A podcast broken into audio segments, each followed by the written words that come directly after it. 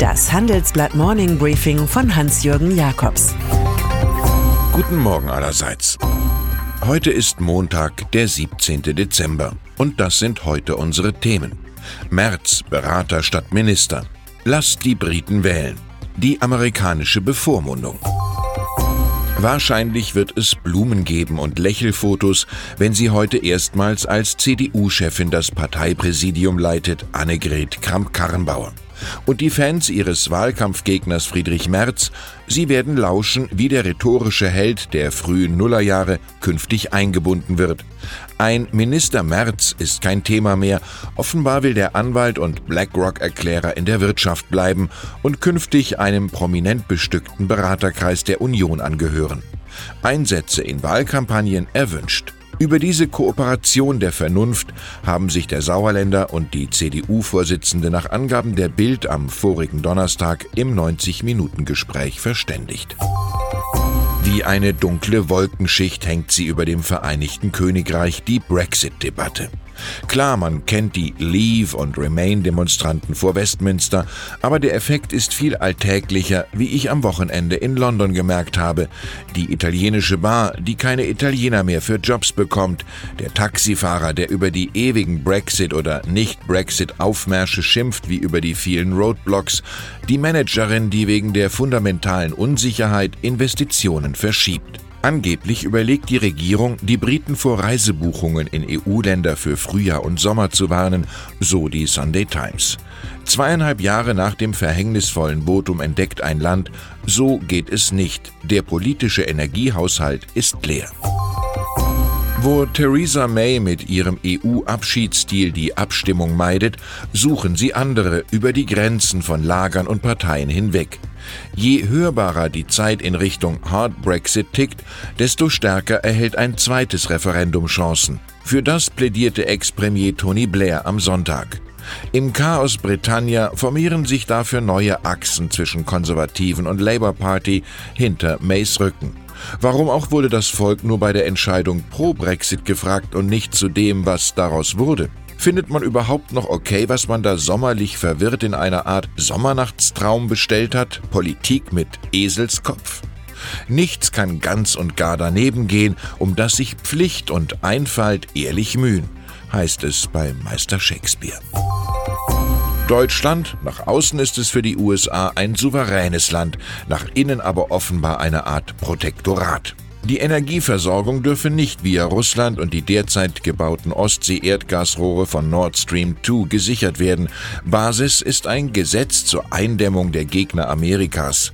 Vom US-Kongress beschlossen sieht es Strafen für Firmen vor, die sich wie bei Nord Stream 2 am Bau russischer Exportpipelines beteiligen.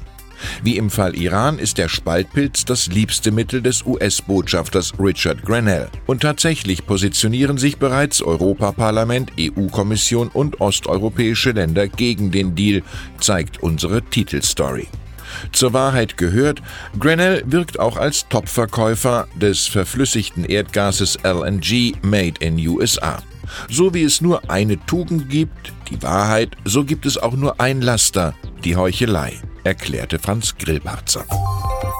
Die wochenlangen Proteste der Gelbwesten in Frankreich, sie haben Folgen, die in der Eurozone aufmerksam registriert werden.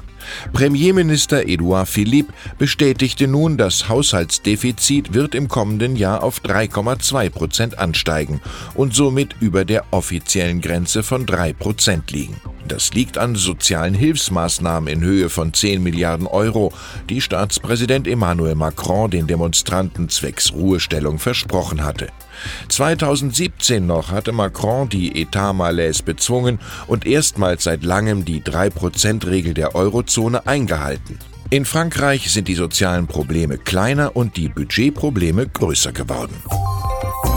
Im Folgenden hören Sie eine kurze werbliche Einspielung. Danach geht es mit dem Morning Briefing weiter. Man muss nicht alles besitzen. Wer flexibel und nachhaltig wirtschaften möchte, mietet seine benötigten Textilien bei Mewa. Vom Putztuch bis zur hochwertigen Arbeitsbekleidung bietet Mewa Textilien und Zubehör für alle Branchen. Die praktische Textilsharing-Möglichkeit schont Budgets und Umwelt zugleich. Sie sind als Verleger des Daily Telegraph bekannt geworden, sowie als Eigentümer der britischen Kanalinsel Bracu und des Ritz in London, David und Frederick Barclay. Für ein Theaterstück über den Kapitalismus, das seit 2012 rund 250 Mal lief und wieder aufgenommen werden soll, wollen die beiden aber dennoch nicht herhalten. Der Titel Die beiden Brüder und die Löwen. David Barclay reklamiert sein Recht auf Privatsphäre und klagt gegen den Autor auf Verbot und Schadenersatz. Der Prozess ist für den 13. Mai im normannischen Caen terminiert. Dann ist da noch Greta Thunberg, die 15-jährige Schülerin aus Schweden, die mit freitäglichen Schulstreiks für ein besseres Klima aufgefallen ist. Auf der jüngsten UN-Klimakonferenz im polnischen Katowice warf sie den anwesenden Politikern Ignoranz vor. Das Klima werde für die hohen Einkommen weniger Menschen geopfert. Euch gehen die Entschuldigungen aus. Vielleicht hat auch Gretas Kritik dazu beigetragen. Fast 200 Staaten verabschiedeten nach zähen Diskussionen ein Regelwerk. Danach sollen sie von 2024 regelmäßig berichten, wo sie im Kampf gegen Treibhausgase stehen und was sie tun wollen. Das ist wenig genug. Das schlechte Gewissen konferierte mit. Ich wünsche Ihnen einen ehrlichen Start in die Woche vor Weihnachten, für viele mit einem Endspurt in der Projekt- und Aktenbewältigung verbunden. Es grüßt Sie herzlich Hans-Jürgen Jakobs.